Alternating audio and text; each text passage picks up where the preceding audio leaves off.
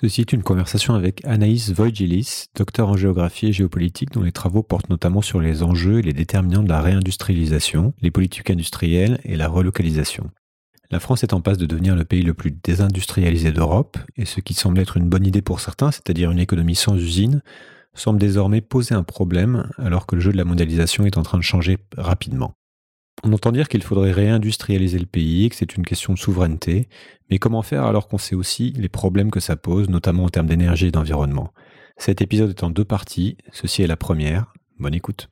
Je ne sais pas si vous êtes au courant, mais le monde, il vous attend pas. Le monde, il bouge. Et il bouge vite. Bienvenue sur Sismic. Rien de tout ça n'est réel. Qu'est-ce que le réel? Quelle est ta définition du réel? Chaque génération, sans doute, se croit vouée à refaire le monde. Notre savoir nous a fait devenir cyniques. Nous sommes inhumains à force d'intelligence. L'humanité est menacée dans ses fondamentaux. Tu dois trouver dans tes rêves l'avenir pour lequel tu as envie de te battre. Bonjour Anaïs. Bonjour. Ça va? Très bien et toi? Très bien, très bien. Pour une fois que, que je peux voir mon invité de, de, de visu, je suis, je suis ravi. Est-ce que tu peux te présenter brièvement en expliquant un peu euh, ce que tu fais, peut-être un peu ton parcours, et aussi euh, comment tu décrirais les lunettes que tu portes pour euh, regarder le monde et notre époque? Il y a euh, deux questions, dont une qui est plus difficile que l'autre. Euh, sur euh, mon parcours, je vais le faire assez rapidement. J'ai un, je suis chercheuse associée à l'IAE de Poitiers, dans un laboratoire qui s'appelle le CEREG, où je continue les recherches que j'avais entamées dans le cadre de ma thèse. j'ai fait une thèse sur les enjeux et les déterminants de la réindustrialisation de la France à l'Institut français de géopolitique, que j'ai soutenu tout début 2020. Et euh, ensuite, j'ai été rattachée à l'IAE de Poitiers en tant que chercheuse associée, où je peux conti euh, continuer mes recherches sur tout ce qui va toucher à la réindustrialisation, à la relocalisation, aux politiques publiques autour de l'industrie en France et en Europe. Et en parallèle, euh, j'ai une double casquette, puisque je travaille dans un cabinet de conseil justement sur ces sujets de réindustrialisation et de relocalisation. Et euh, c'est euh, ce cabinet qui m'avait aussi soutenu dans le cadre de mes recherches. Ok. Et les lunettes. Et les lunettes. C'est pas simple parce que je dirais que presque parfois ça varie euh, un peu en fonction de mon humeur ou de mon, mon état d'esprit, mais j'essaye de. Et euh, ça va peut-être surprendre les gens qui euh, m'ont déjà entendu, mais c'est essayer de regarder le monde avec une forme de bienveillance et parfois peut-être un esprit un peu candide dans le sens où il y a beaucoup de choses extrêmement dures et que je cherche pas à, nier la violence du monde dans lequel euh, on est, euh, ni euh, les réalités, mais garder une forme de bienveillance et parfois de candeur, voire de cette touche de naïveté, bien permet aussi de voir ce qu'il y a de positif et sur lequel il faut finalement s'accrocher pour faire émerger les solutions de demain qui vont s'opposer finalement à cette violence, cette froideur qui, qui nous entoure. D'accord. Bon, on va essayer de, de, garder du positivisme, même quand on va parler de tests de déclin ou de, de la stabilité. Je sais que ça fait ça partie aussi de tes simple. sujets. Je vais être confrontée à mes contradictions sur le sujet Non, de, de, naïveté et de, réalité. Alors, on va parler pas mal d'industrie, de réindustrialisation, de, euh, souveraineté, Mm. pas, pas, mal de termes, de voir entre, quels sont les liens entre, entre tous ces termes. Je vais bien commencer par bah, définir les, les, termes du, euh, les mots. Euh, comment est-ce que tu décrirais ce qu'est l'industrie? L'industrie, il y a. hum, C'est assez intéressant comme question parce qu'on en parle beaucoup actuellement et on ne prend pas forcément la peine de définir ce qu'on met derrière industrie. Il y a plusieurs euh, définitions euh, qui existent. Il y, a, il y, a, le Larousse qui va, par exemple, prendre une définition qui est très centrée sur la notion de transformation de la matière, qui est un peu la définition qu'on va retrouver euh, dans l'approche la, de, de l'INSEE, cette, cette notion que finalement on part de matières premières et avec des facteurs de production et, des, et euh, la consommation d'énergie, on va produire des biens euh, finis. Mais finalement, euh, l'industrie, si on devait la résumer, c'est une capacité à traiter de la masse en série avec des procédés industriels. Ce qui amène la question chez un certain nombre d'auteurs aujourd'hui à se dire mais finalement est-ce que on ne pourrait pas euh, qualifier d'industrie toute activité euh, processée qui a l'habitude de traiter la masse, c'est pour ça qu'on certains vont parler d'industrie du tourisme euh, et on va appliquer certains procédés issus de l'industrie dans des milieux euh, qui ne sont pas liés à l'industrie, typiquement dans certains services publics. Euh, par exemple, une, un des, des, des, méthodes de management et de méthodes industrielles qu'on applique dans l'industrie, c'est le lean management. Bah, le lean management qui vient du monde industriel a été euh, calqué dans un certain nombre de domaines avec plus ou moins de réussite. Et euh, il y a aussi l'idée d'avoir une définition plus large de l'industrie, puisque l'industrie aujourd'hui s'enrichit de ses services. Et donc c'est par exemple l'approche de Pierre Vels avec euh, la notion euh, d'hyper-industrie. Mais finalement, ce qui fait le cœur de l'industrie, c'est la capacité à transformer de la matière de manière massive en opposition à l'artisanat, puisque dans l'artisanat, on va aussi avoir cette activité de transformation de matière, mais on va pas être sur ce traitement de masse et puis sur des séries plutôt longues. Ok. Est-ce qu'il y a un lien euh, établi entre euh, l'industrialisation d'un pays et sa, et sa richesse? Okay, Comment tu fais le... J'avais vu passer quelque chose, justement, une affirmation, je voulais vérifier ça avec toi, qu'il y avait une corrélation assez forte entre le, le PIB par habitant et l'industrialisation par habitant, et notamment, tu vois, par exemple, tu prenais les Suisses qui sont mmh. en, qui ont en fait une, une, très forte industrie par habitant et un très fort PIB par habitant. Comment est-ce qu'on fait le lien entre aussi cette histoire de l'industrialisation et euh, la, richesse des nations, si tu veux? Ouais, alors c'est l'industrie, elle a en effet été un levier d'essor d'un certain nombre de, nations. Avec, euh, on peut lire hein, sur les différentes révolutions industrielles et euh, de manière similaire, elle n'a peut-être pas été liée au déclin complet de certaines nations, mais elle a été liée au déclin de certains territoires. On, on, peut citer dans toutes les grandes nations occidentales où on voit un phénomène de désindustrialisation assez fort, que ce soit les États-Unis, la France, le Royaume-Uni, des territoires qui ont connu leur essor économique mmh. grâce à l'industrie, comme Détroit aux États-Unis, et euh, qui sont aujourd'hui des symboles de la désindustrialisation de ce pays et qui ont connu leur euh, désarroi économique avec la déprise industrielle. Donc il y a, il y a un lien, en, en, effet, mais on voit aussi des pays avec un, un, un PIB euh, par habitant qui reste élevé, les États-Unis avec une base industrielle qui s'est euh, considérablement mmh. euh, érodée. Donc l'industrie, elle est nécessaire euh, pour une nation, mais il y a aussi des pays qui ont su se spécialiser dans d'autres secteurs. Ouais. Finalement, c'est est-ce que un pays ou un territoire a réussi à développer des alternatives en termes de création de valeur à l'industrie? Et ce dont on se rend compte, c'est que finalement, il y a un certain nombre de pays, en tout cas alors, si je prends l'exemple de la France, on n'a pas forcément su vraiment substituer des activités avec la même puissance que d'autres nations à l'industrie, que ce soit le Royaume-Uni en devenant une place financière, mais avec des mmh. euh, inégalités territoriales très fortes, euh, les États-Unis avec la montée en puissance de toutes les entreprises du secteur du numérique, et la France, elle est un peu dans, dans un entre-deux, entre encore une base industrielle, euh, mais pas vraiment euh, okay. d'autres activités qui se développent avec autant de puissance. Est-ce qu'on peut parler de ce mouvement de désindustrialisation que, euh, bah, qui s'est produit dans beaucoup de pays développés, à plus ou moins grande échelle, et pour, euh, bah, notamment avec la mondialisation, ce qu'on appelle la mondialisation des échanges, où on va faire produire ailleurs des choses qu'on va consommer euh, chez nous. Et pourquoi, en fait, certains pays se sont désindustrialisés plus que d'autres, ont délocalisé plus que d'autres euh, alors que d'autres d'autres moins en fait. Quel a été ce mouvement? Comment comment est-ce atterrise à l'échelle mondiale et comment euh, les choix stratégiques entre guillemets sont faits? -hmm.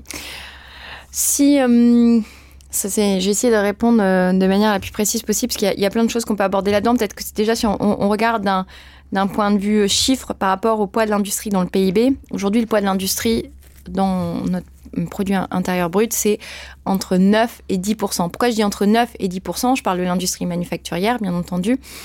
C'est parce que si je regarde les statistiques de la Banque mondiale, je vais être à 9,2% de points de PIB. Si je regarde les statistiques OCDE, je vais être aux alentours de 10% de points de PIB.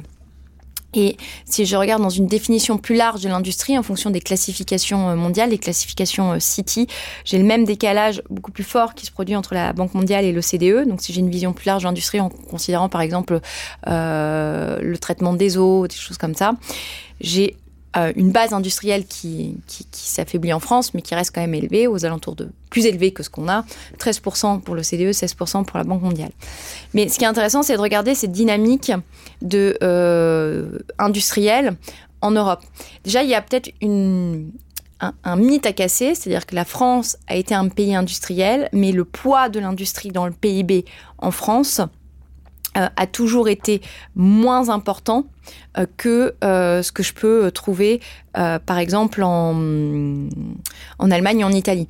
Alors, en, sur les données statistiques, j'ai pas les chiffres, par exemple, je peux donner en 1960 le poids de l'industrie manufacturière en France c'est 23%, mais je peux pas faire la même chose en Allemagne et en Italie. Donc je vais prendre hmm. années 90 en termes de référence. Et là, je suis à 16% de points de PIB euh, pour, pour la France, mais je suis à 25% euh, pour l'Allemagne et 20% pour l'Italie. Donc en fait, on a des pays qui sont désindustrialisés, mais qui partent plus haut que nous et qui ont une chute qui était moins importante, voire un rebond industriel pour l'Italie, qui, qui, qui, voit le poids de l'industrie progresser dans son PIB ces dernières années, quand l'Allemagne, on est quand même sur une tendance au fléchissement. On a une industrie qui, qui, qui, qui, qui tend à, à, à s'affaiblir. Donc la France, elle part déjà d'une base industrielle moins forte que d'autres elle connaît le déclin industriel. À partir de la fin des années 60, euh, début des années 70, on voit déjà des premiers phénomènes euh, de réorganisation dans le domaine euh, des aciéries. On voit les conséquences du premier et du deuxième choc industriel. Et puis après, on a le grand délitement, entre guillemets, je dirais, sur la période 95-2005, avec euh, tout le discours qu'on voit euh, triompher en France sur euh, l'entreprise sans usine, un pays sans mmh. usine, et toute la discussion sur la courbe en sourire finalement se positionne sur les étapes en amont et en aval de la production parce qu'on dit qu'elles sont plus fortes en termes de création de valeur que la production et donc finalement la production on peut la confier à des pays tiers. En ne prenant pas en compte le lien qu'il y a entre lieu de production et lieu d'innovation, en ne considérant pas que ceux à qui on confiait nos productions pouvaient aussi avoir des velléités à remonter la, chaîne de valeur et mm. puis aller sur d'autres biens industriels à plus forte valeur ajoutée. Donc finalement, ce qu'on voyait comme des avantages compétitifs euh, inattaquables était euh, finalement fragile, d'autant plus que ces transferts de production, notamment vers la Chine, se sont entraînés, ont entraîné souvent des transferts de propriété intellectuelle, des joint ventures, etc. Donc, nous, on fragilisé notre base. Euh, notre base industrielle. Et derrière ça, il y a deux autres, d'autres choses qu'on peut dire. donc, j'essaye de dire, euh, juste sur les chiffres pour que les gens aient peut-être conscience, la France, aujourd'hui, en termes de poids de l'industrie dans son PIB, c'est le troisième, le dernier dans le classement, je plus haut, euh, c'est l'Irlande, par des mécanismes euh, liés aussi euh, à la compétitivité fiscale. Et le dernier, c'est le Luxembourg avec 5 points de PIB. Ensuite, il y a la Grèce avec 9 points de PIB. Mais la, Grèce, sur 30 ans, elle est, elle est stable. Hein. elle fait 11, 9, 9, quelque chose comme, comme ça. 11, 1, 9, 9. Donc, on voit qu'il y a une stabilité. Et ensuite, on a la France avec 10,2, 9, 9 étant une, une donnée OCDE.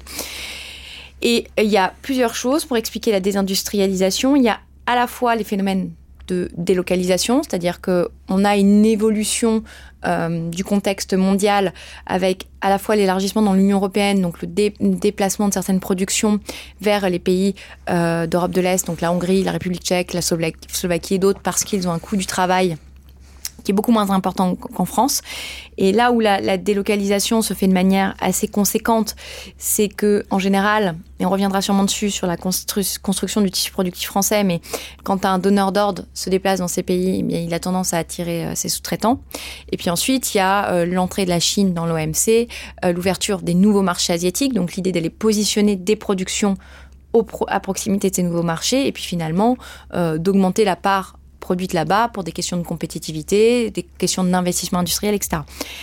Le deuxième élément qui peut expliquer l'évolution du poids de l'industrie dans le PIB et qui tend à le relativiser peut-être le phénomène de désindustrialisation, c'est tout ce qui va être externalisation d'activités. C'est-à-dire qu'il y avait des activités qui étaient dans le périmètre de l'industrie et qu'on a confiées à des sociétés qui ne sont pas des sociétés industrielles mais des sociétés de services donc c'est tout ce qui va être nettoyage, transport, logistique, maintenance, stockage, etc. qu'on a confié à d'autres entreprises qui se sont spécialisées dans ces domaines, parce qu'on jugeait ces activités non cœur de métier mhm. pour l'industrie. Et donc ce, déplacement euh, des activités, ça induit la destruction euh, d'emplois dits industriels et on en crée ailleurs et donc on, abaisse un peu l'effectif. Et puis il y a aussi un intérêt, un, intérêt qui a été vu par, certains industriels, c'était de se dire qu'on sort certains effectifs des conventions collectives de l'industrie pour aller vers ces autres conventions collectives dans les services qui étaient euh, qui pour certaines restent moins disantes par rapport à ce qu'on peut avoir dans l'industrie. Et le troisième phénomène, c'est les gains de productivité qui ont contribué euh, à détruire de l'emploi industriel. Et derrière ça, ta question c'était euh, finalement pourquoi, euh, qu'est-ce qui s'est passé? Je pense qu'il y a eu des, choix euh, politiques et des ambitions qui ont été relativement différentes d'un pays, pays à l'autre. Je ne sais pas si en France, j'arrive pas à déterminer si on a fait le choix conscient ou inconscient de, de, laisser partir l'industrie à volo. Il y a eu des choix conscients. Hein. C'était, je parlais du discours de l'entreprise sans usine, donc c'était Serge Chourouk, l'ancien PDG d'Alcatel.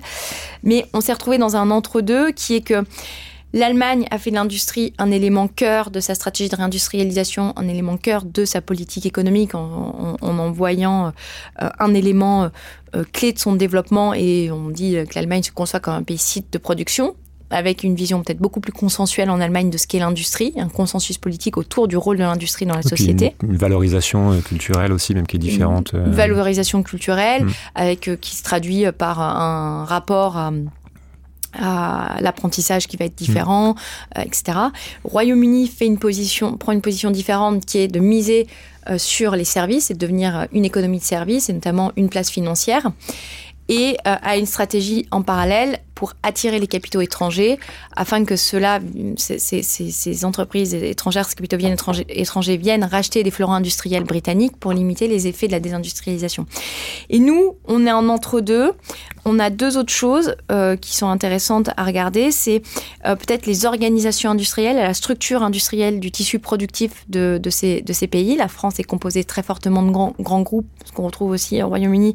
L'Allemagne euh, a beaucoup plus d'ETI, donc d'entreprises de taille intermédiaire de PME qui ont un attachement au territoire qui va peut-être être différent euh, des autres, qui ont pensé les stratégies de développement industriel, d'organisation industrielle avec les pays d'Europe de l'Est pour les intégrer dans leur schéma industriel, ce que nous n'avons pas fait. Nous avons des grands groupes qui se sont internationalisés, mais au détriment de la base productive euh, nationale.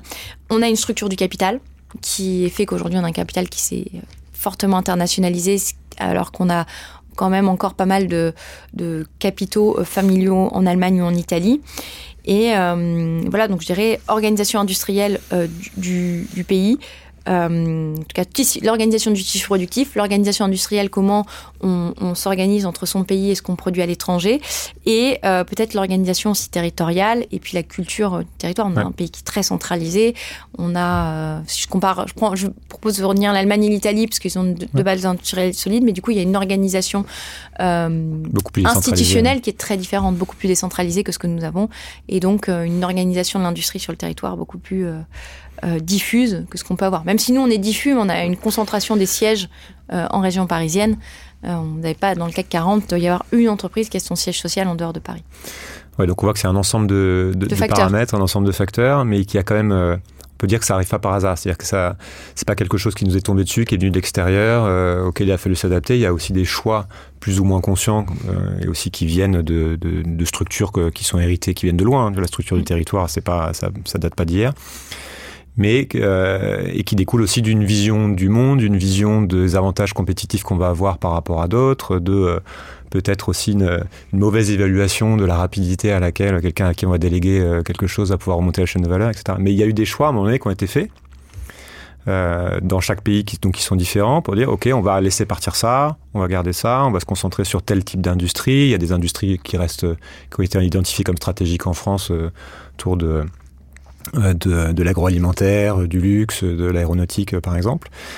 Et euh, qu'est-ce que et puis on s'est aperçu donc on en est là et on s'est aperçu notamment euh, avec bah, la pandémie Covid que bah, on était un peu à poil quoi. Ça a été le réveil était un peu difficile pour beaucoup de pays. Hein selon, pas tous les pays n'ont pas eu les mêmes problématiques, mais euh, bah, on s'est rendu compte qu'on n'était pas capable de produire des masques nous-mêmes, donc il n'y avait plus d'industrie euh, textile. On s'est rendu compte qu'il euh, y avait des problèmes sur les, la production des médicaments, alors que parce qu'il y a beaucoup d'éléments qu'on ne produit pas tout seul, et sur tout, sur tout un ensemble de produits. Bah, on, s'est rendu compte de, de ce qu'était la mondialisation, des semi-conducteurs qui ont touché tout le monde, qui sont très concentrés, Taïwan en gros, Corée et Chine. Et euh, ça, ça, a provoqué une sorte de réveil, même s'il y avait peut-être déjà une tendance qui était amorcée, euh, par rapport à cette dépendance, notamment envers l'Asie. Et la question qui se pose, à nouveau, c'est celle de la souveraineté finalement. Mmh. Est-ce qu'on est capable, euh, si demain ces liens de mondialisation se coupent, de, de produire certaines choses qui sont devenues indispensables? Quel est le, comment est-ce que tu décrirais ce lien entre euh, industrie et souveraineté? Quels sont les, Et quels sont les savoir-faire et les industries qui sont les plus stratégiques pour, euh, pour un pays, ou en tout cas qui sont identifiées comme telles euh, chez nous on va peut-être revenir sur déjà ce qu'est la souveraineté, parce que c'est vrai qu'on l'emploie beaucoup. On entend parler aussi d'autonomie stratégique plutôt à, l'échelle de l'Union européenne. En fait, la souveraineté, elle a été définie par un juriste qui s'appelle Louis Le Fur, pardon, qui dit que, que c'est la qualité d'un État n'être obligé ou déterminé que par sa propre volonté dans les limites des principes du droit. Euh, c'est-à-dire euh, respecter les règles de droit international et donc euh, être souverain, c'est pas se donner le droit d'aller envahir son voisin, par exemple. C'est voilà, c'est oui, c'est un peu tricher avec le. c'est un peu tricher avec, les, les, règles qui sont qui sont fixées. Et une fois qu'on a dit ça, finalement, la question qu'on va chercher à se poser à travers la souveraineté, c'est qu'est-ce qu'on veut absolument maîtriser en termes de production sur le territoire national? Comment on y arrive?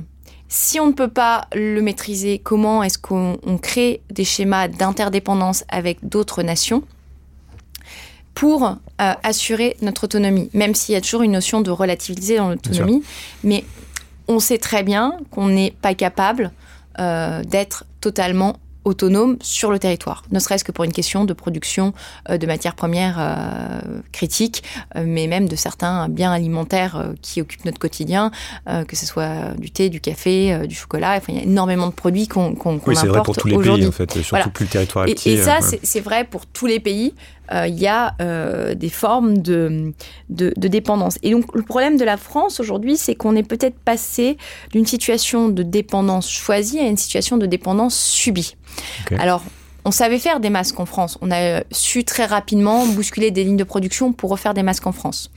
Et la question des masques, elle est intéressante. C'est-à-dire comment est-ce que dans la durée, on arrive à maintenir une production, parfois euh, avec des règles de rentabilité qui vont être différentes, parfois en dehors peut-être des règles de marché, parce qu'on estime qu'elle est vitale pour notre pays, en particulier en temps de crise. Parce qu'on avait une production de, masques qui a fermé, je dirais, quelques mois avant, avant le Covid, tout simplement parce que la commande publique euh, dont dépendait cette entreprise s'est arrêtée et donc elle a été obligée de fermer. Et d'ailleurs, le, risque qu'on a, c'est que là, on a des industriels qui se remettent à produire des masques en France. Et si on n'a pas un moment euh, cet effort de production qui est soutenu par une demande, eh bien, euh, on a un risque que finalement ces entreprises ferment. Mmh. Et c'est tout l'enjeu en fait. C'est-à-dire que comment est-ce que dans le temps, on est capable de maintenir cette demande pour ces produits qu'on va juger stratégiques? Et après, si j'en viens sur les, les, les domaines, je dirais qu'il y en a quatre voire cinq, sur lesquels il faut qu'on définisse quels sont les, les actifs qu'on juge nécessaires pour l'indépendance de la, la, nation, par la survie de la nation, c'est se nourrir. Et alors en matière de nourriture, on a une balance commerciale aujourd'hui qui est positive dans l'industrie agroalimentaire, mais qui est positive de manière euh, en trompe-l'œil. C'est-à-dire que la balance commerciale de l'industrie agroalimentaire est positive parce qu'on a une forte exportation de vins et de spiritueux. Et on importe, et on est dépendant en importation de certains biens fondamentaux comme euh, le blé dur. Aujourd'hui, on est un importateur de blé dur. Il y a se soigner. Et quand je dis se soigner, qu'est-ce que je considère comme stratégique dans le soin? Qu'on parle là aujourd'hui de relocalisation de production de médicaments, notamment de paracétamol, au regard des ruptures que, nous avons. Et l'augmentation des ruptures dans les médicaments, elle date pas du Covid, hein, elle ne fait qu'augmenter depuis euh, une quinzaine d'années. Il y a plein de rapports parlementaires qui, s'en inquiètent. Et là, qu'est-ce que je veux maîtriser dans ma chaîne de valeur? Principe, ce qu'on va chercher à maîtriser, c'est les principes actifs. Donc, c'est-à-dire avoir une production de principes actifs sur le territoire euh, national ou le, le territoire européen. Et là, on, fait encore quelques principes actifs, mais on a des phénomènes de spécialisation. Et donc, les questions qu'il va falloir se poser dans le médicament, alors qu'il y a un marché particulier, parce que c'est un marché qui est euh, réglementé, et donc il y a une question à un moment qui se pose à beaucoup d'industriels de euh, est-ce que euh, j'arrive à produire et à, vendre sans, sans perdre d'argent? Donc ça pose plusieurs questions. La répartition de la valeur dans la chaîne de valeur de l'industrie du médicament.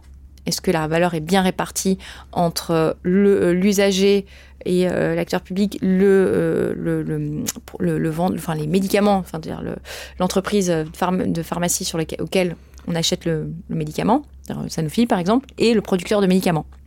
Puisque finalement, souvent la production du médicament est faite par une entreprise qu'on ne connaît pas, qui fait pour le compte d'eux.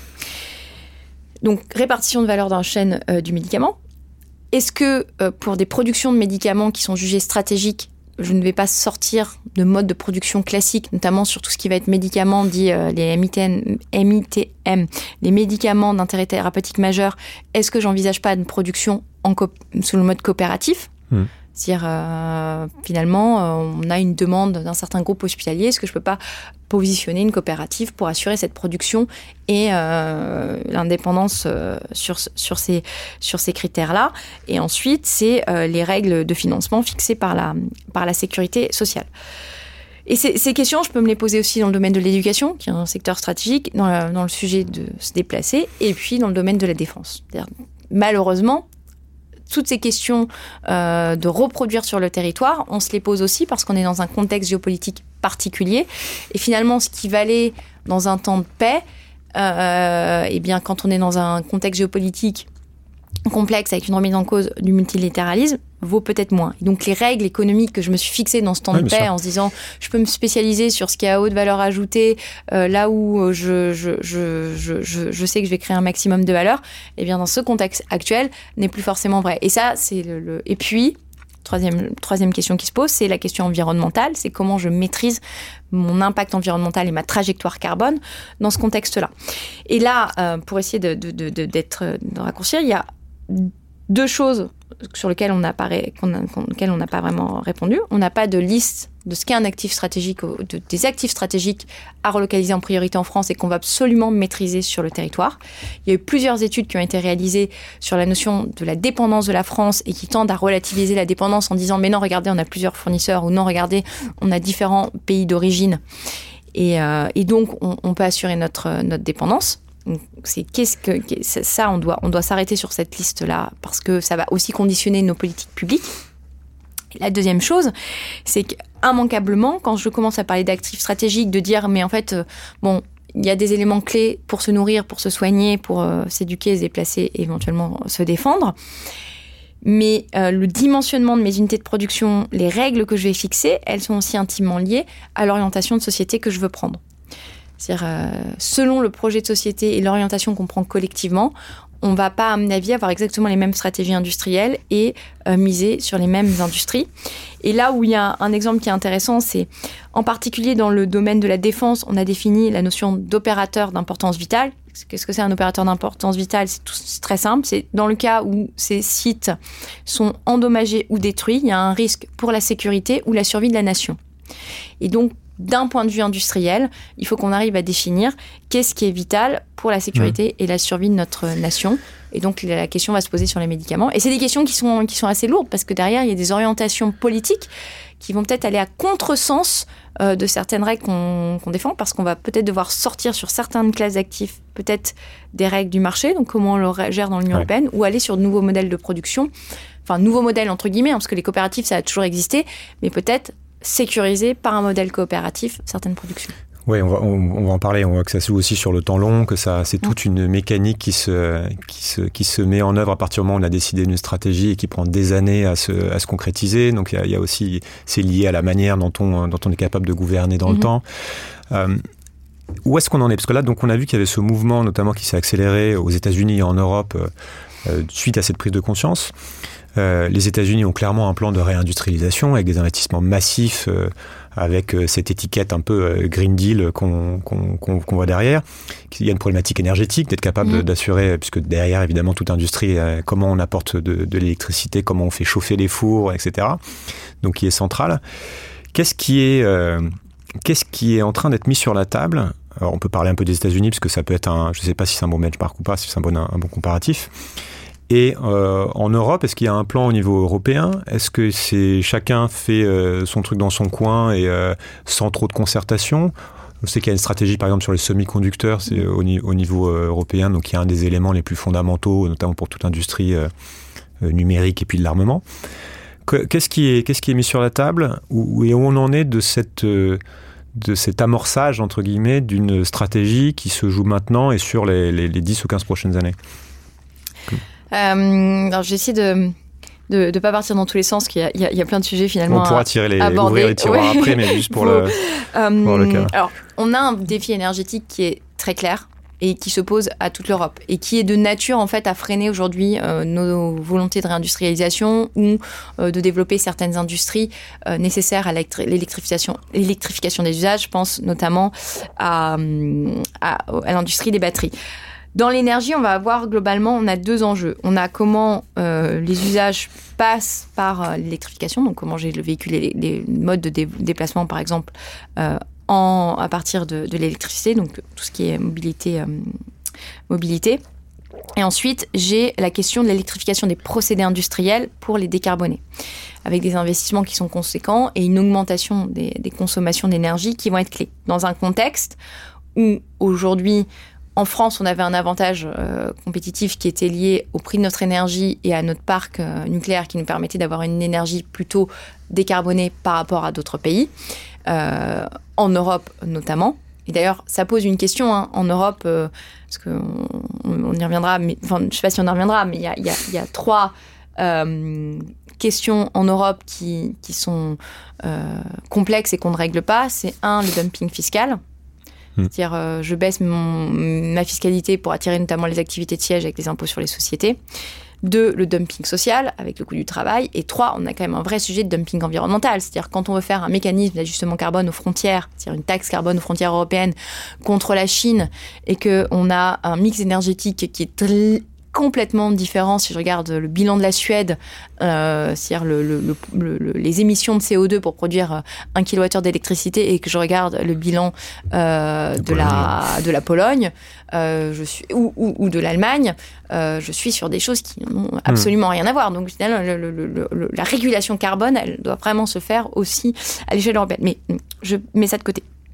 Euh, on avait cet avantage compétitif sur, les, sur l'énergie. Aujourd'hui, on est dans une crise énergétique qui est de nature à remettre en cause tous nos efforts de réindustrialisation et surtout qui est aussi en train de mettre euh, complètement à plat certains efforts environnementaux qu'on a essayé de faire euh, en rouvrant des mines euh, de charbon en Allemagne, en important ouais. du gaz de schiste, etc. Et donc le défi énergétique aujourd'hui, il est clé pour penser la réindustrialisation. Le problème, c'est que euh, la, la, la, question, elle va pas se résoudre en deux jours. C'est-à-dire que même si euh, je me rabats sur de l'éolien en mer ou de l'éolien terrestre, sur du photovoltaïque, qui sont pas forcément euh, des, pro, des, des, produits qui sont dont la chaîne de valeur est maîtrisée aujourd'hui en Europe, en tout cas faite en Europe, même si on. Oui, tu as là le problème de l'industrialisation sur l'origine du plan de réindustrialisation. Exact, voilà. exactement. Et même si on parle du nucléaire, et je suis pas là pour dire si le nucléaire ouais. est bien ou mal avant que taxe d'être pro-nucléaire parce que j'en parle, euh, on est sur des horizons de temps qui sont relativement longs. C'est-à-dire que notre problème d'augmentation de notre consommation pour accompagner l'effort de réindustrialisation, je veux augmenter la part produite en France, je veux électrifier mes usages, je veux électrifier mes procédés, on est, on est un peu dans un, dans, un, dans un nœud complexe. Mais après, si je viens sur les États-Unis, peut-être qu'on pourra parler un peu de la Chine. Les États-Unis, il y a quatre éléments à considérer une énergie peu chère grâce au gaz de schiste. Et euh, adieu le bilan environnemental encore une fois. Euh, L'Inflation Reduction Act, qui est tout le programme pour réduire l'inflation aux États-Unis, mais qui finalement se transforme en aide euh, directe aux ménages avec un fléchage de la consommation, ce que nous, nous ne savons pas faire. Et comment ce fléchage de la consommation se produit C'est de dire, si vous voulez bénéficier d'une aide pour acheter un véhicule électrique aux États-Unis, si vous voulez avoir une aide pour investir dans un panneau photovoltaïque, il faut que ce produit ait été assemblé sur le territoire américain. Aujourd'hui, on est sur l'assemblage des véhicules ou des panneaux photovoltaïques. Demain, on va, ils vont remonter la chaîne de valeur jusqu'à arriver aux matières premières dans le cadre d'un accord qui inclut le Canada et le Mexique, le Canada ayant des positions beaucoup plus fortes que nous en termes de gestion, d'approvisionnement des matières premières critiques. D'une part, par les richesses qu'ils ont dans leur sous-sol, d'autre part parce qu'il y a des grands opérateurs canadiens dans ce domaine-là, là où, l'Europe a clairement perdu de, euh, en perte de vitesse.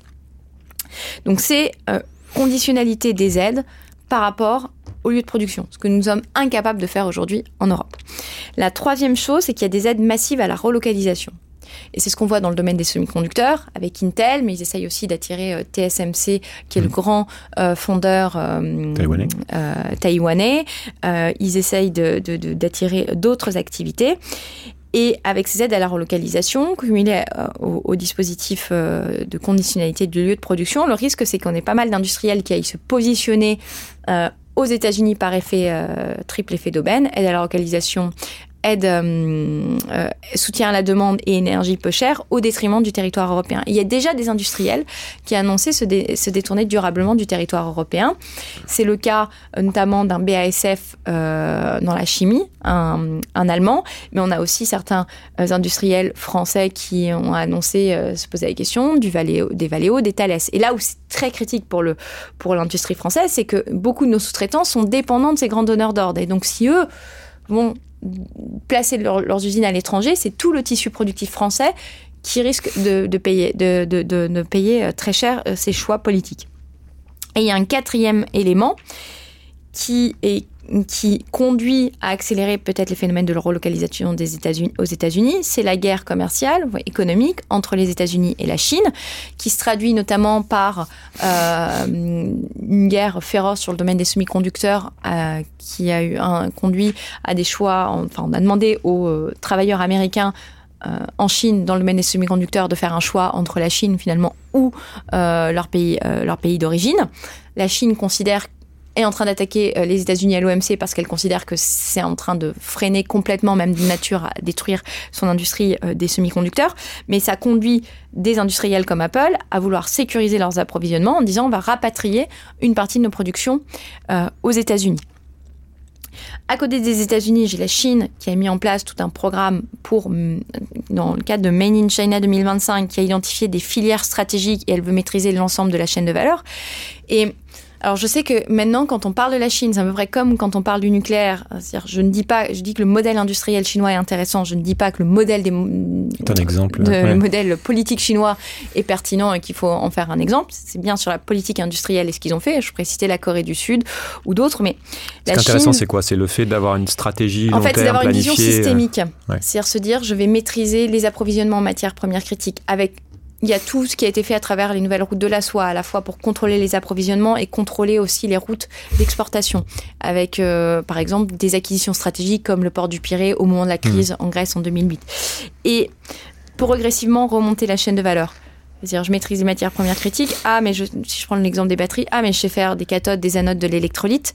Ah, mais tiens, je pourrais faire le bloc batterie. Ah, puis tiens, finalement, je vais faire des véhicules électriques avec BYD et un phénomène qui est que l'une des forces de l'industrie européenne, c'était l'automobile, et en particulier l'Allemagne.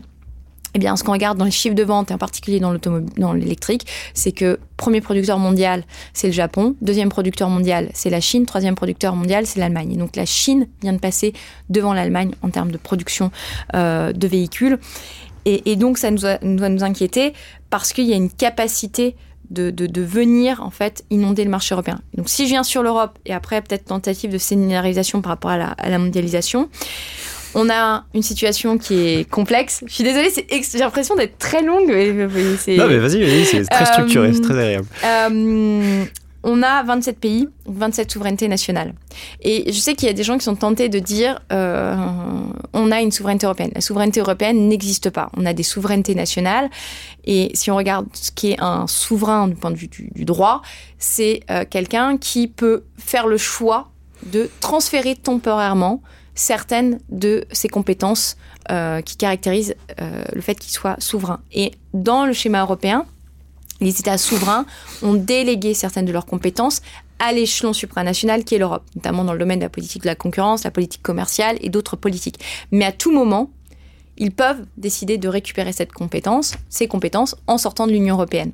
Et donc, en fait, le souverain, c'est celui qui, vraiment qui peut choisir, qui a, la maîtrise in fine de, de ses compétences. Et donc, on a 27 souverainetés nationales, 27 visions et cultures mmh. économiques et histoires différentes, ce qui fait qu'on a des difficultés à adopter une position commune.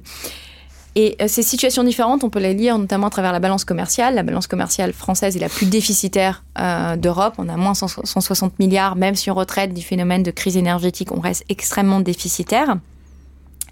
Et donc, il faut arriver à parler d'une voie commune sur l'Europe. Et ça a mis du, on, a mis du temps à aboutir par exemple sur des choses qu'on pourrait juger simples comme la réciprocité dans l'accès au marché public, 15 hein, ans pour qu'on s'entende, c'est-à-dire de dire pour qu'une entreprise étrangère puisse postuler un marché public européen, il faut que les entreprises européennes puissent postuler de la même manière au marché public dont l'entreprise est originaire. nous, on avait un taux d'ouverture de nos marchés publics à 90%, quand les autres euh, sont plutôt euh, sur euh, un contrôle de l'accès au marché public et essayer de privilégier leurs entreprises nationales.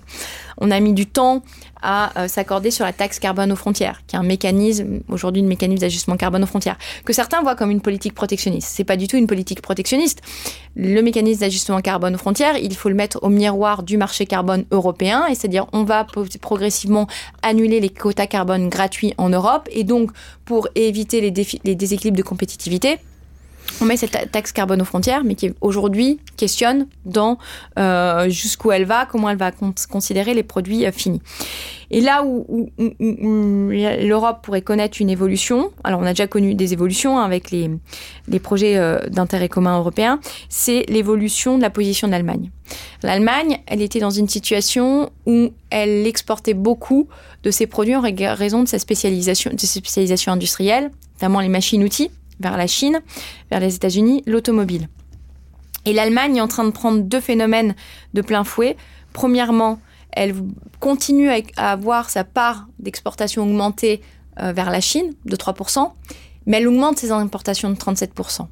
Et deuxièmement, l'un des principaux partenaires commerciaux de l'Allemagne, c'est les États-Unis. Et donc tout ce qui est en train de se passer aux États-Unis, même si l'Allemagne envoie et sa diplomatie allemande et la diplomatie européenne, est de nature à freiner euh, l'essor de l'industrie allemande. Et donc, il va falloir, pour que l'Allemagne se rééquilibre, qu'elle trouve de nouveaux débouchés pour ses produits. Donc, elle peut augmenter euh, la part des exportations en Europe et surtout qu'elle conduise à un rééquilibrage des rapports de force. Et c'est en fait ça ce qu'on est en train de, de, de, de ce que l'Europe doit chercher, et elle tâtonne parce qu'on a ces 27 positions différentes, c'est comment on rééquilibre le rapport de force et comment l'Europe n'est pas le dindon de la farce, qui mmh. nous, induirait, nous induit finalement, on pourrait imaginer, par rapport à la mondialisation trois, euh, trois scénarios qui pourraient être discutés. Euh, euh, c'est un, finalement, un retour à la normale dans les 5-10 ans à venir, mais dans lequel j'ai du mal à, à croire parce qu'on est quand même sur une remise en cause du multilatéralisme qui a commencé bien avant Normal, la crise. dire la mondialisation La mondialisation qu'on a connue. Avec de la confiance partout. Voilà. On achète, on fait faire 35 fois le tour du globe à nos produits parce que on, on, produit des, des, mm. des, composants en France, on les envoie en Chine, c'est assemblé en Chine, ça revient, ça revient parfois sous forme de sous-ensemble de produits finis. Le gaz euh, russe qui revient.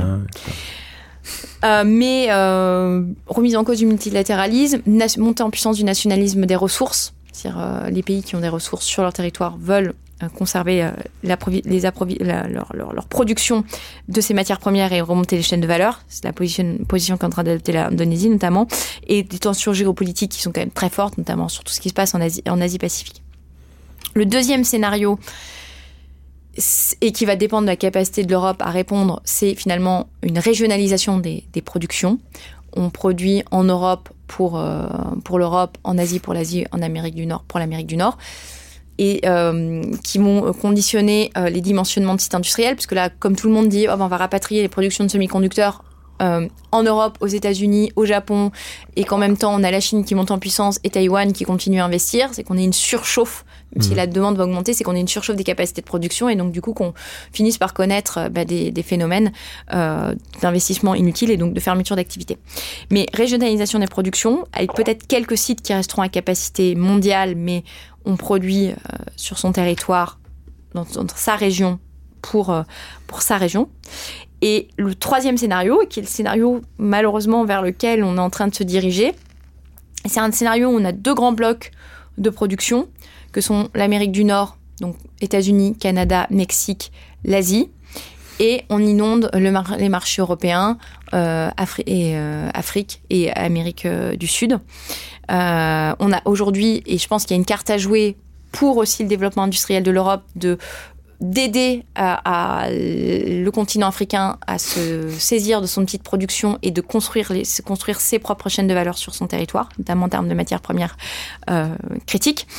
Euh, et, là, c'est la position euh, où l'Europe est prise en étau en fait entre deux grandes puissances. Mais comme on, peine à, avoir une vision commune et finalement assumer ce rapport de force, c'est le risque qu'on prend. je voudrais qu'on reste un peu là-dessus sur cette idée de pour bien comprendre en fait quel est le rôle des, de la puissance publique, notamment, et de la, stratégie au niveau d'un État ou d'un continent ou d'un groupe d'États, enfin, etc.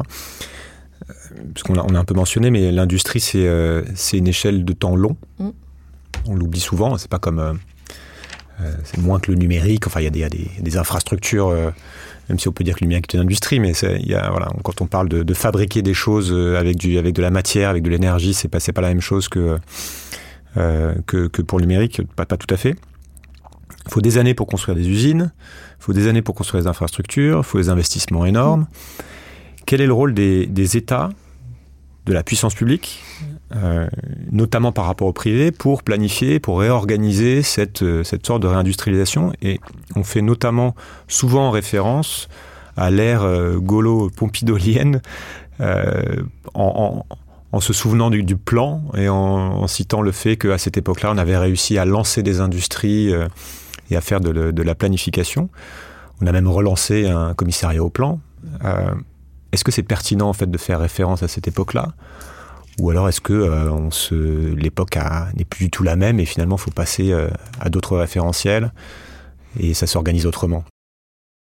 Voilà, la première partie de cet épisode s'arrête ici. Dans la seconde, nous parlons du rôle de la puissance publique pour mettre en place la réindustrialisation, du plan actuel français et de ce qui se fait ailleurs, des stratégies protectionnistes et de quoi faire de ces différents constats.